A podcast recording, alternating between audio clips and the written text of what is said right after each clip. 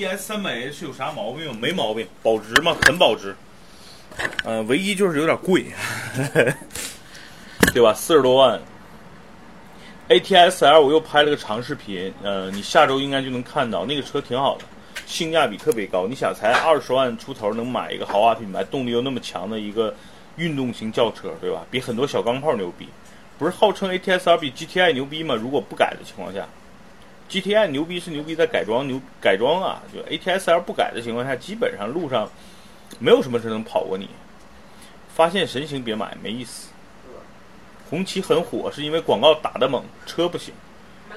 蒙迪欧一般吧，长安福特的做工一般。添点钱大陆呢？我觉得买你要买买林肯就买大陆吧，那个配置特别好。克鲁兹十几万，性价比特别高。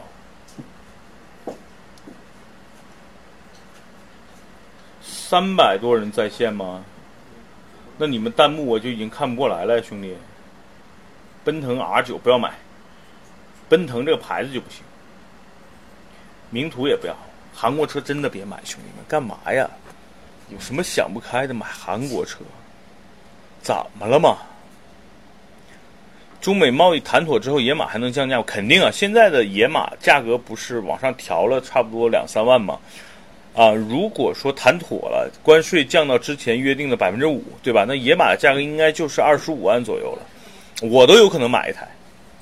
如果野马真的降到二十五万了，南哥说车团队搞一辆，但是谁得借我个牌儿啊？没牌儿了，北京。领航员说说吧，南哥，我不是刚发的那个视频吗？领航员的，你们可以在各个平台，包括今日头条去看我刚发的领航员的长视频，牛逼车。丰田捷德，丰田哪有捷德，兄弟？你说那是本田捷德吧？叉 T 五怎么样，南哥？叉 T 五还不如买昂科威跟探界者呢，更便宜。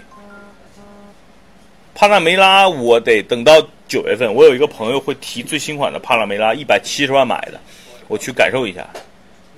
我开过老款的，老款的，但是现在都卖的新款了嘛？新款我现在没开过，我没法跟大家说呀。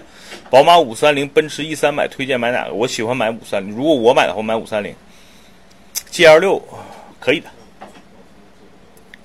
，G L 六三缸发动机可以入手，可以没问题。那车开一下没问题的，挺好的。宝马三系长轴、短轴有啥区别？哎，长轴的空间大，要买的话买长轴吧，这个更实用一点。我想知道领航员各方面性能和油耗还有优缺点。视频有点短，不短。我刚发的是，你别在抖音看，抖音不才一分钟吗？我在各个平台发的都是将近二十分钟的长视频，一期是说外观的，还有一期说内饰的，内饰的那个还没发呢。那个车的优缺点呢，就是它特别大，好看，内饰特别好。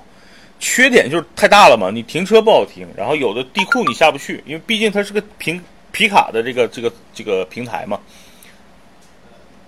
油耗其实还可以了，三点五 T 的油耗应该是在二十以内。南哥两辆，南哥二十五万 SUV 买探界者顶配。尼桑途乐和宝马七三零怎么选？我操，这俩车定位完全不同啊！那个兄弟，十。宝马七三零它定义是一个豪华轿车，对吧？途乐是一个算全尺寸的 SUV，嗯，那肯定宝马七三零开着爽啊。那途乐空间大嘛，预算对吧？七三零得六十多吧？你途乐现在最便宜才四十多万，这俩也不是一个价位的呀。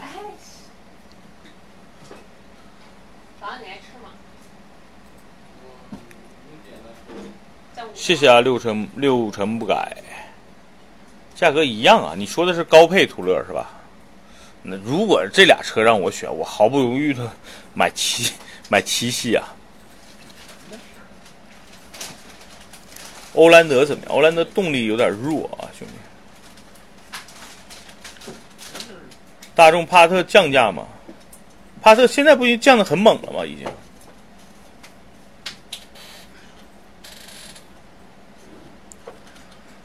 韩国九四八五七三十万 SUV，三十万买汉兰达锐界吧。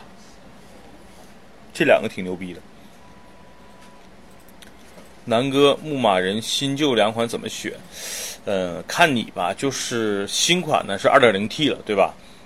在整个动力的驾驶的感受上，要比原来六缸的呃3.6，我觉得要好，油耗也会更低。原来六缸的好处是在于更稳定，那那个毕竟是沃德十佳发动机啊。